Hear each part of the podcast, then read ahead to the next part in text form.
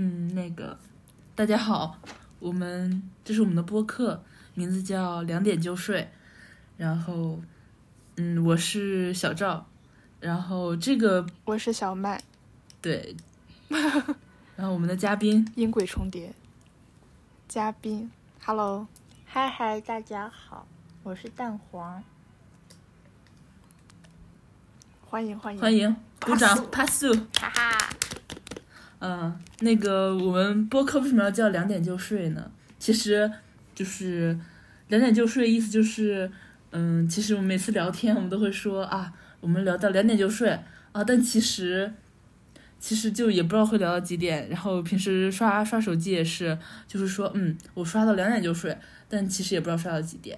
这其实就就是一种可以看作一种立了 flag，但是嗯，也不会。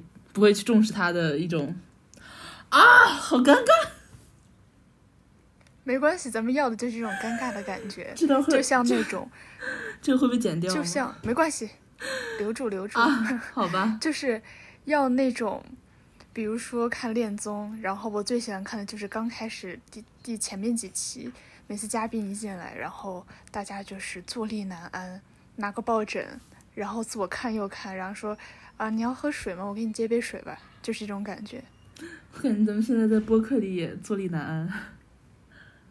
就他这种，我觉得他就是那种咱们要做出来那种像嘉宾一样想疯狂想把这一段剪掉，但是为了凑时长只能把它留下来啊。就就我刚听自己刚上咱们刚上一个录那个录失败那一条，我听我自己的声音感觉啊。就是浑身的皮都缩紧了。其实就就像我每次发语音，我绝对不会点开再听第二遍。真的太啊！觉得自己的声音录出来总是很奇怪。对，以前觉得录播课就是就说几句话就结束，但是现在觉得这个尴尬真的是就是正常人难以承受的尴尬。其实我觉得播客最重要的东西可能就是。如何缓解尴尬？如何适应尴尬？如何在尴尬中享受这段尴尬？可能就是咱们都是那种比较，呃，比较高敏感的人，所以就更尴尬。那艺人录播客会尴尬吗？艺人不知道，应该应该不会吧？咱们也没有艺人的啊，有艺人可以把小周请来，下次叫他。艺人不在。OK，那咱们就开始吧。开始。呃，其实我们写了脚本啊，对，脚本上第一个话题呢，对，脚本上写第一个就是关于，呃，不要同时说话，你说，你说，音轨重叠，我那我咱们来说第一个话题，就是聊一聊最近吃到了什么好吃的，好尴尬。记得之前咱们是前两天，我和紫薯去去泡温泉的时候，然后 然后我们吃了一个大盘鸡。其实我很久之前就很想吃大盘鸡了，但每一次都因为各种原因就没有吃到。然后那天终于点到了大盘鸡，然后它那个盘子真的特别特别特别大，但是我觉得它。其实就是这家大盘鸡唯一的卖点就是盘子大、量大，然后没有什么了。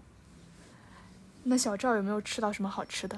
我我前两天在贵阳，然后就是说好吃的，其实它也不太算好吃，就是吃了很多折耳根，就是每天都会吃折耳根，你每一顿都有折耳根。然后，但吃完之后，我就回来之后就开始发烧，然后。为什么说吃吃折耳根发烧呢？因为之前在北京，然后也是去吃了折耳根，吃完折耳根之后，第二天就开始发烧，然后发了两天烧。就是以前本来没有把这折耳根和发烧连接在一起，后来就仔细一想，细思极恐，发现我好像吃了折耳根就会发烧，非常恐怖。折耳根，我一直以为折耳根是。四川那边的特产吗？没有，四川吃的是鱼腥草，就是吃它它的叶子。然后贵阳、贵州和云南那边吃它的杆儿，应该是这样。折耳根是什么味道的？我从来都没有吃过。就是就是那种有一种土的味道。嗯，就是腥腥的我觉得鱼腥味儿。嗯那就是把生鱼然后裹着泥土塞在嘴里的味道吗？也可以这么理解，比那个还冲，反正就是。但他嗯，但是有的人就很喜欢那个味道。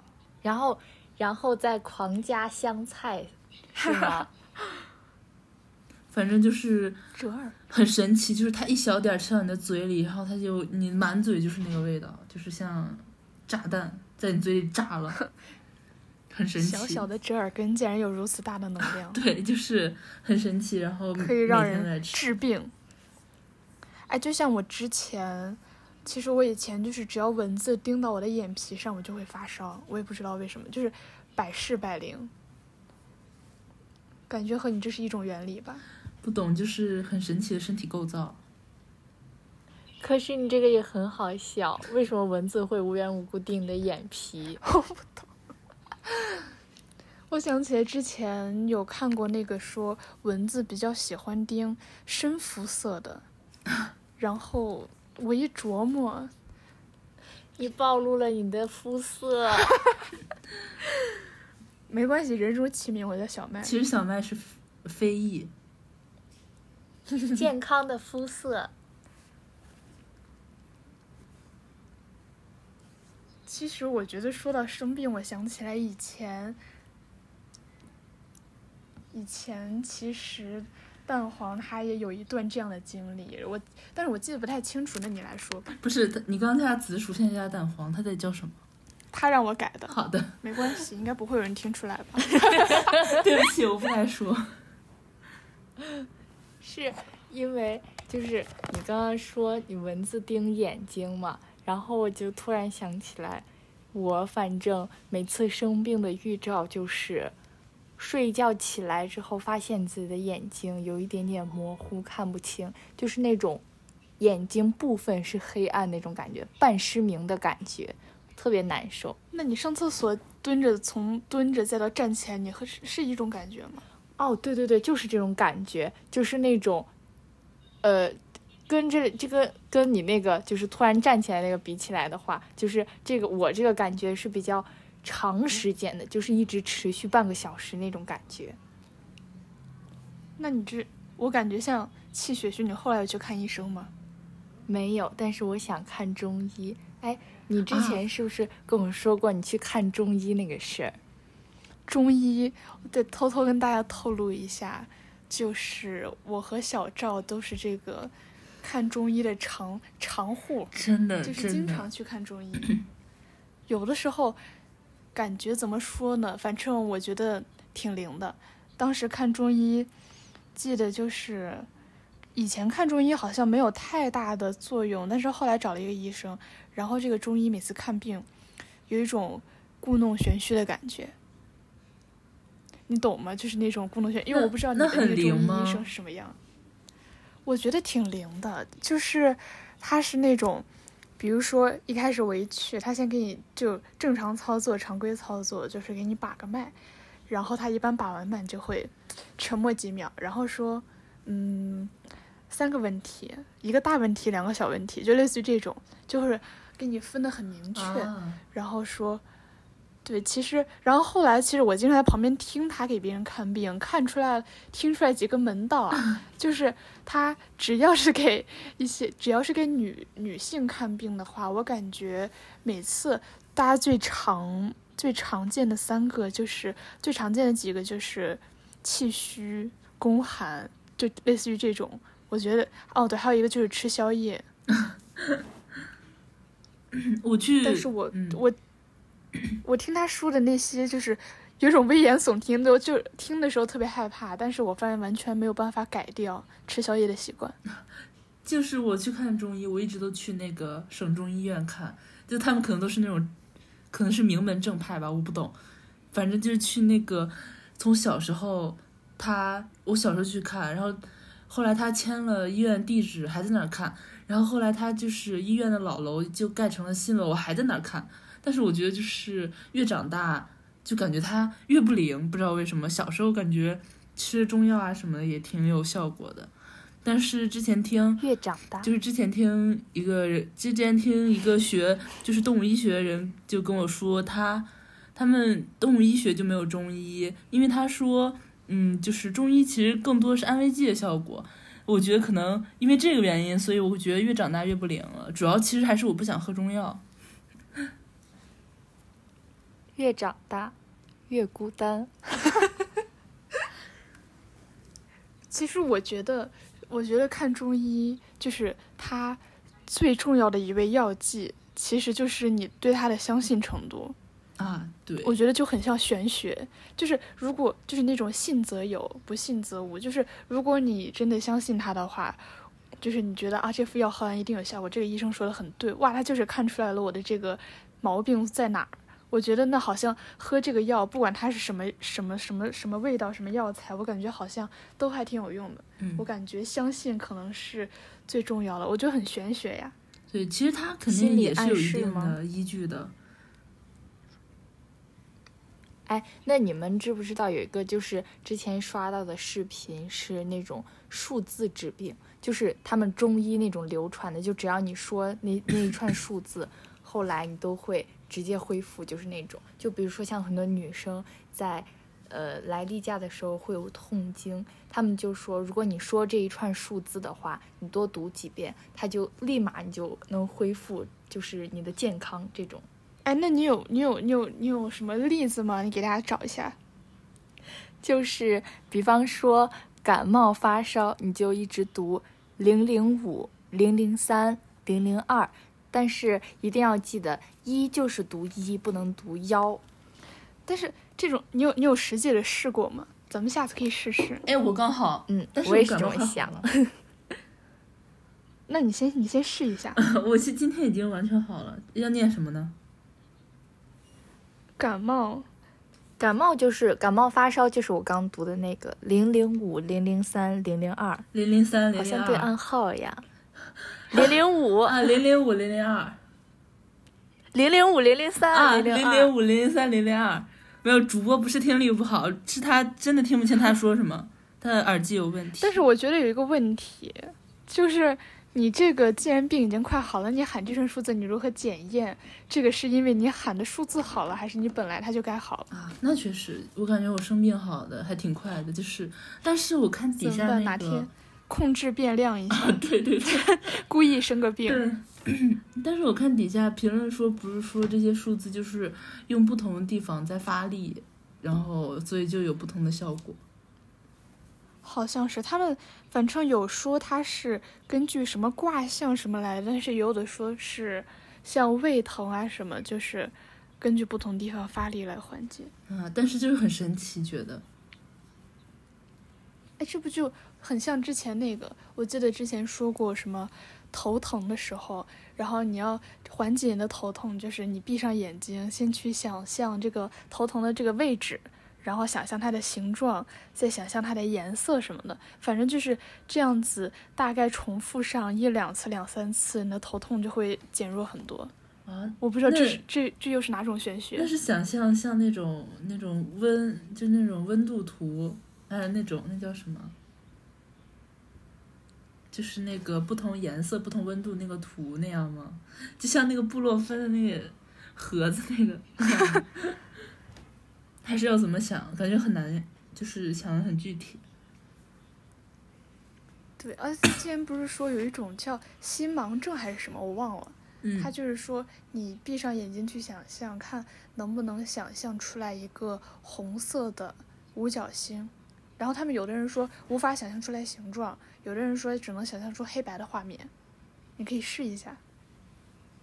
让我想想，现在迎来了长久沉默。会不会有人正在开车的时候，就是在听咱们这个博客，然后突然就让大家闭眼想象？大家大家一起闭上眼睛想一想吧。好了，你有想到吗？它是有颜色还是能有形状？没有哎，是一片混沌。我想象的是有闪烁。闪烁。在闪烁。嗯，但是我我不知道为什么我想象的是就是没有颜色，就只是黑白的，我不知道为什么。可能想象力还不够，我不知道。但其实这种就像，就像那种大家说的那种脑绘，就是在在脑子里画画这种，其实没有人就是可以真的在脑子里就是怎么样仔细画出来，都都是只有大的轮廓，所以这个真的可以想出来吗？就是可能有天赋，不知道，我看很多人都会想出来，有那种图形天赋的人就但是我做不到可以。那我是应该说我有天赋还是没天赋？可是说不定是隐藏的什么天分，某一天它就会在你的人生里发挥作用。对，可能他们不是说，就是有的人他一辈子都没有找到自己的天赋是什么，可能这就是你的天赋。啊，就是那个小那个那个小马，那个叫什么？屁股上那个 我知道了，叫呃 叫马屁股上那个，我每次到底叫什么？对对对，呃叫标识，啊，不是，就是马屁股上那个呀，就他们印在屁股上那个。对对，对，就是就是啊，叫小马小马可爱标志叫是这个吗？啊，对，是这个，可爱标对志。哪一天就这是什么？就是小马的天赋呀。就是我每次看的那个小马宝莉，然后他们每一个人，就比方说云宝，他会很擅长飞呀、什么的，就制造一个彩虹音爆，然后他屁股上的那个标识就是彩虹。哦，是个是干这个用的。嗯，我每次看的时候只看到了什么，看到片段，就是类似于什么小马之间又有谁的谁和谁的友谊起了冲突，我们要一起怎么怎么样。而且以前看还是什么英文版，然后像那种小孩学英语一样。子贡像，你知道，就是我们同学之前说，那为什么小马宝莉的主题曲它为什么不能编成中文版？你们想象一下，如果是中文版，应该是什么样？汪汪队汪汪队为什么？就是像那种尴尬的歌词。汪汪队汪汪也是外国的队吧？汪汪队，对啊，但可是为什么他有中文版的这个歌词？他的歌那 呃，小马宝莉应该是什么？那我想想，不，不要在播客我的里唱歌，小马驹，好尴尬。禁止歌唱。这就是像那个什么，如果什么是英语母语者听什么什么歌一样，那个 knock。我觉得是敲敲敲敲敲。对，咱们说这些梗，有人能很爱听看这种懂吗？尴尬视频，应该有吧？我觉得还是蛮应该能听懂。啊，就像咱们继续说回玄学。对玄学，想起来，对那天那天我们前两天不是看了那个《封神》第一部，嗯，然后它里面有那个算，就是算卦的。然后那天蛋黄和我去书店，他还在找那个什么《周易》啊什么，在找那个东西，然后翻了几页，发现其实看不咋懂。我们之前那个历史老师，然后他就课间给我们在那儿算，就是什么八字呀什么的，然后还专门给我算我命里需要带什么，就感觉很高级的样子。好像听说大部分的历史老师都会设计一点这种什么周易之类的。真的假的？我哦，我想起来之前，嗯、艺考的时候有一个老师，他就是好像平常他就是会给别人算这些东西，就是算星盘、看星盘，然后他当时还给我们大概讲了讲，就我还蛮爱听这些，他就他主要讲的就是星盘啊、星座这些，然后就说，呃，咱们之前不是都看的是太阳星座，就是用阳历生日来看，然后他那天说的是。呃，反正有太阳星座、上升星座和月亮星座，然后对应的就是什么本我、自我和超我。然后我当时还去查了一下，发现我的这个射手座含量过高。哎，那你记得我那个上升呃月亮星座是什么吗？我不记得了，我也我也不记得，前好像给我发过。好像是金牛。你可以告诉我，那那咱们下来查一下。好，哦 我记得你是你上次好像也查过吧？对，对啊好像是，可是我也记不清了。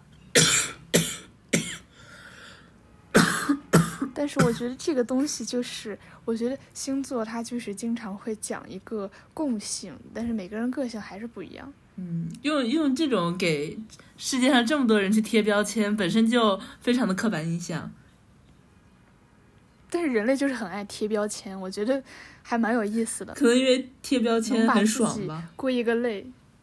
我觉得可能人就是在永远在找一个自己的一种归属感，然后贴标签就会带来一种归属感，然后大家就会有一个群体。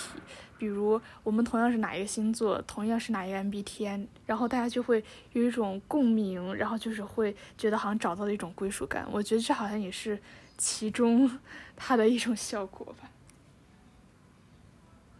所以其实我感觉 MBTI 跟星座很像，但只不过就是咱们聊的那种星座，大部分都是呃太阳星座，但很少会有人知道对方的什么上升星座呀、月亮星座，就这种东西。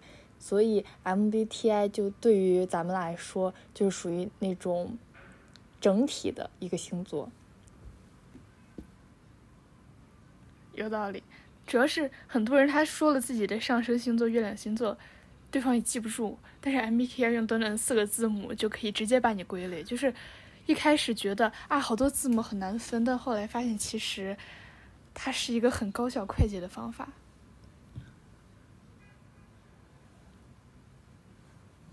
小赵老师，嗯，先聊一下你的 MBTI 吧。我啊，MBTI 就是，反正这感觉也是很玄学的事儿，就是嗯，做几道题就把世界上六十亿人都分成了这么多类，就是嗯，怎么说，就是看看，就是平常，反正啊，就是。平常看看乐子还好，就是如果真的有人就是拿这些去说，比如说啊什么呃，我很我什么我我雷这个呃这个 MBTI，我觉得嗯 no no no 打妹，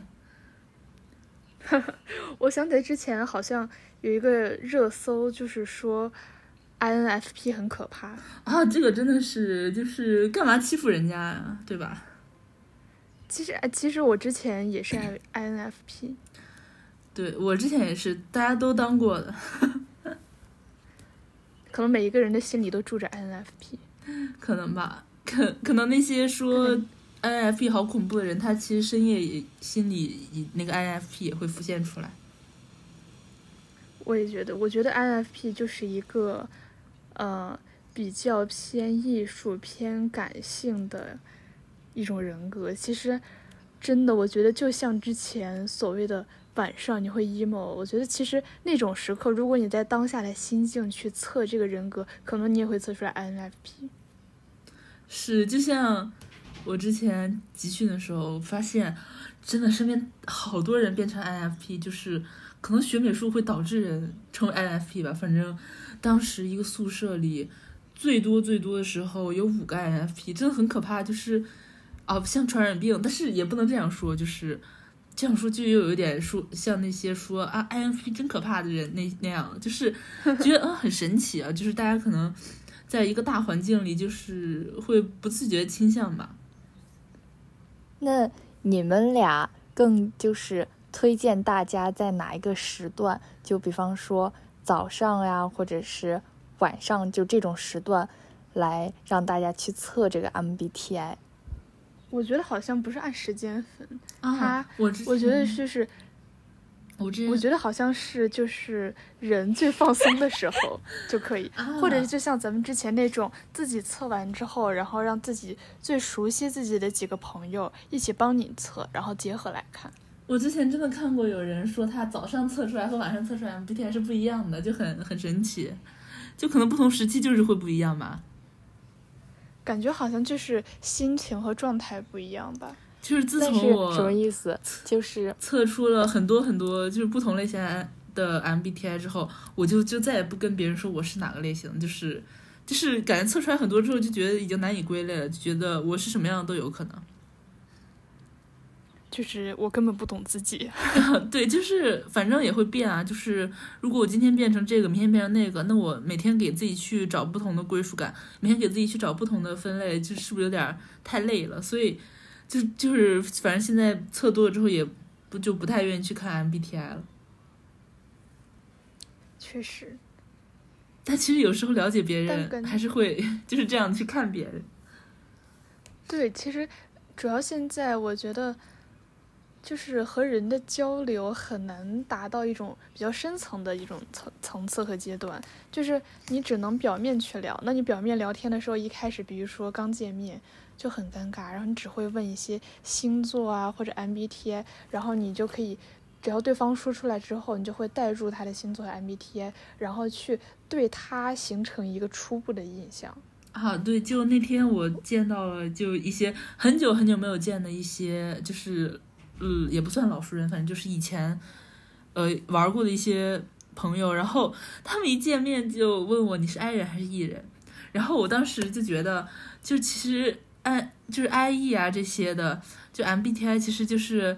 呃，可以说，比如说 I 和 E，就是给你内向或者外向，就是找了一个充分的证据和充分的理由。就是如果你跟他说啊，我是 I 人，然后你就是在饭桌上也不怎么说话，他就会觉得嗯，这是合理的，就是你就是这样的人，所以就可以也也可以会变得不那么为难你啊，或者是问问一些就是啊你不说话是不开心啊，就因为他知道你是 I 人，所以就觉得这样是稍微比较合理的。我觉得这样其实也可以减少一些矛盾的产生。MBTI 其实我感觉在现在就是用来，就是两个陌生人之间第一次见面，就可能大家都会很尴尬，然后第一句开场就是你是 I 人还是 E 人，就像你喝水吗？要不我给你倒杯水这样子。那你说期待以后的恋综就是一开头，然后几个人四目相对，然后比较尴尬，然后从开场白从你想喝一杯水吗？我给你倒一杯，变成了你是 I 人还是 E 人？你的 MBTI 是什么？那这个会问这个问题的，不也是一定一定会是一些的 MBTI？哈 哈我那天看 Papi 酱的短视频，就是现在就是大家都是那种小年轻，然后比较所谓的了解对方。为什么会了解对方？就是大家会搭话，然后就比方说，呃，你是什么星座的？哦，我是双鱼座啊，对对对，我也是双鱼座，或者是啊，我跟双鱼座很合得来。然后你是 A 型血还是 B 型血啊？就大家就这种外表的一些属性呀，或者是一些特点，对方都会了解的特别深。但是如果有领导突然来问你，他说：“哎，这个小 A 这个人你了解吗？”然后小 B 就会说：“嗯，我还挺了解的。”然后，然后领导就会一问说：“那他这个工作平时做的怎么样？”然后小 B 就会，呃，他是 I 人，然后他是射手座，他是 B 型血，但是他的工作怎么样，做的怎么样，我真的好像不太清楚。感觉好像确实就是只是一些所谓的深刻了解，但其实并没有了解到很深层次。毕竟感觉现在大家社交，我觉得有两种情况，一种是你和对方就是可能三观不是很合，然后没有办法聊到深层次；另一种就是，呃，可能在聊天的时候不想去聊到一些深层次，只想聊一些轻松的话题。哎，其实就像前一阵我看那个恋综的时候，他们现在就是有一套，我不知道是他们独创的还是从哪里搬来的一套系统，就是叫那个恋爱人格，然后里面就是拿很多动物呀什么给你分，然后当时我看嘉宾就是每一个嘉宾都会测这个东西，然后测完之后大家互相就说啊你是什么什么，你是什么什么，我就觉得这个真的就是恋综界的 MBTI。啊，这不就像那我是个什么性感小鱼，熊猴猪？不是感性小鱼吗？对不起，感小鱼是什么？什么是性感小鱼？要不人家是感性小鱼。对不起。他们说那个感性小鱼很像双鱼座，结果我一看我的上升星座，果然是小鱼，双鱼座。他这个就很神奇，他也是用一些问题，然后我感觉有点把星座星星座、属相和你 MBTI 结合到一起。啊，就像我前两天看那个测个人色彩，就是呃看一个综艺里面他们测个人色彩，就是他居然我以为测个人色彩会给你一个准确颜色，比如说就是什么蓝色、绿色，但他们其测出来就是那个什么有春夏秋冬，还有冷色、暖色，还有那个深浅，就觉得哦很神奇，就是色彩就是还有春夏秋冬，就觉得哦嗯，你你之前没有看到过吗？没有我是看就是 看综艺第一次见到，这嗯那个不是之前有一段时间很火，我记得就是在小红书上啊或者什么。其实它不是呃根据颜色来测定你适合穿哪种颜色的衣服吗？对啊，这，但是它也有点像 MBTI 这种吧？怎么你就是觉得春夏秋冬就是可以代表你这个人是偏哪种类型？不是，就是觉得比如说冬天的，就冬天的颜色就比较沉寂，不是冷静。就是本来我觉得这个完全是就只是测你适合什么颜色衣服，但是后来他说出来这个有什么春夏秋冬之后，我觉得嗯，这个这个真的就是有沾上一些 MBTI 的色彩。你这个就很像，就是他们当时在说，呃，你是什么系的动物，什么系的动物长相，你知道吗？啊，对，啊，我知道，这个之前太火了，就是他会大家很乐于把每个明星分类。我记得有什么猫系、狗系就很常见，然后后来还有什么鸟系、猪系各种。鱼系哦，对，还有鱼系，这是我最搞不懂的。是什么？是那种鲶鱼系长相吗？就像啊、我想想，倪妮、林允，摘妮和丁程鑫，是吗？他们嗯应该都是鲶鱼系。但会有人听到鲶鱼戏之后不高兴吗？应该不会吧？哎，其实我还蛮喜欢这种长相的。其实我就是 大家都是人类，贴一定要让自己像动物，当个人挺好的，人坏动物。就是又是一个，又是一个爱把自己贴标签的一个证据。这不就是那个各种素吗？什么猫素、狗素、美妆蛋素，美妆蛋素是什么？就是 就说这人长得像美妆蛋啊！我知道，像小美妆蛋。真的，这个看了这个真的、真的有些嗯，美妆蛋人怎么可以长得像美妆蛋？很神奇，就是他到底有有多感性，才可以把这两个东西联系在一起？美妆蛋？美妆蛋它它具体是什么样一种？就是五官平平，就是脸型流畅。就是。就是动物至少还有五官吧，美妆蛋到底是为什么像呢？可能是外轮廓比较像吧。好专业，就是可能轮廓像美妆蛋，就说人家像美妆蛋，好神奇。可能说，哎，我知道为什么说像美妆蛋了，因为美妆蛋头很圆，脸很尖，就说它头型好吧？可能那不就是之前的什么鹅蛋脸、瓜子脸，对，只是换成了美妆蛋，更怎么更立体、更饱满？更更炸裂了，可能三能 D 一下，我突然想起来，他们之前就有人说一个男明星的头像那个健胃消食片，健胃消食片。什么人？是正三角还是倒三角不？是你你你呃播完请把照片发给我，我要看什么人长得像健胃消食片。求你了，我也想知道。好，我回去给你们发。哎，但是白子，我真的觉得很好吃。小时候会把它当零食吃，我也喜欢吃，。但是它后来好像就变得不好吃了。嗯，你们知道有一个叫成长快乐吗？我小时候超级喜欢吃，啥呀？就是一个像 QQ 糖一样的一个维 C 糖果。哦，我好像知道，就是，但是我后来就发现，包括像以前这种维 C 糖果，包括那个钙片儿，它不是总会做成那种什么橙子味、草莓味各种，然后以至于到后来有一段时间，就是包括每次吃，比如说吃圣代上面撒的酱或者各种，我就发现其实像橙子、草莓这种东西，它只有食物是好吃的，就是只有橙子和草莓是好吃的，但是所有它们口味的东西味道都很奇妙。就是像什么橙子酱、草莓酱，我就觉得口感很诡异，你不觉得吗？我不觉得，我还挺喜啊，我。觉得那个味道很假，感觉那个味道很假，就是一种假假的味道。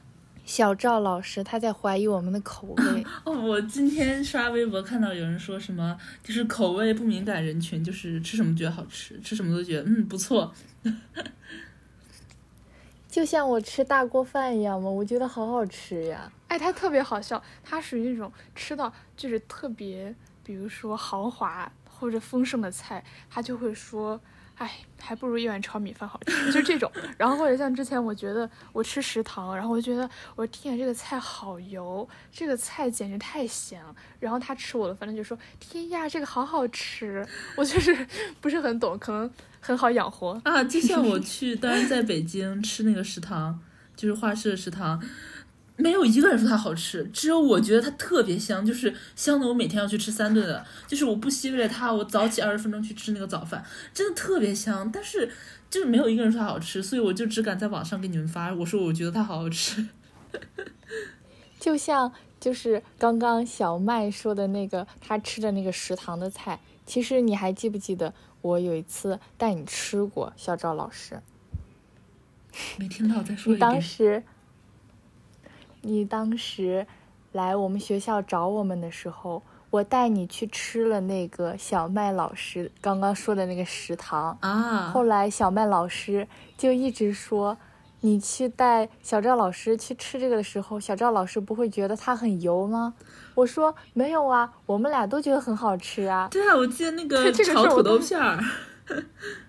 啊，我就很震惊。我当时听完我之后，我说为什么会觉得这种东西好吃？它就是很好吃啊！我当我已经忘记了，我只只记得咱们两个人只吃了一盘饭。我只记得那个菜确实有点油油的，但是就是很好吃。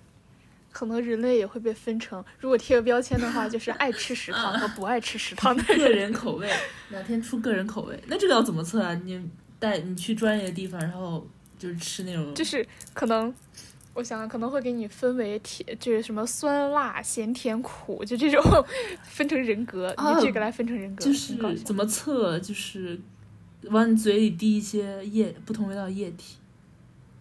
我知道，我好像看过一个这个，就是他把大概有五六种、六七八种吧，就这种嗯口味儿，然后按你自己的来排排序，你可以从头。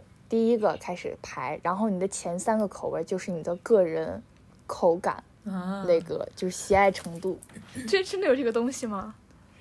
有啊，我也想测测。可可以，就是嘴上说的这些，又爱给自己贴标签了，很讨厌。但是其实有新的东西出来，还是很想试一下。嗯，但是掌握好度就可以吧。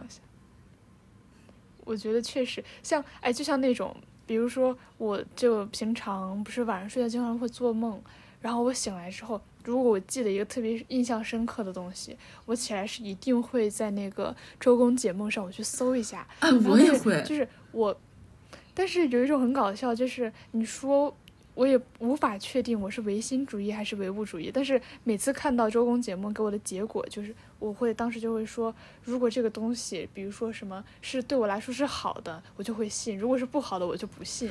啊，对，就是觉得还蛮搞笑。就是说中国人的信仰都是，就是左眼跳财，右眼跳就是封建迷信。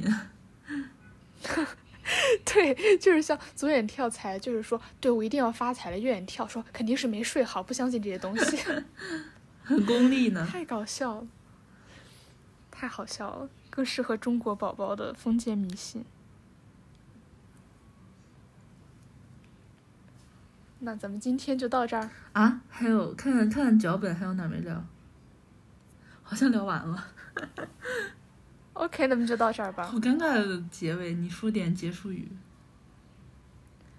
那咱们，你说那咱们就到这儿吧。OK，不，拜拜，好跟那就拜拜，真的拜拜啊！拜拜。现现在是两点吗？那数到两点啊，不是聊到两点就不是是两点就睡，好吧？有没有记清我们的名字？好，两点就睡。OK，那不那不要要要再结束，要结束语。哎，咱们这个就很像像咱们每次打电话，然后结束的时候半天结束，拜拜拜拜，两个人互相。掰扯半天，然后永远不会有人先挂断电话。真的，那真的拜拜，快拜拜。拜拜。OK，这次是真的拜拜拜。拜拜。三二一，停。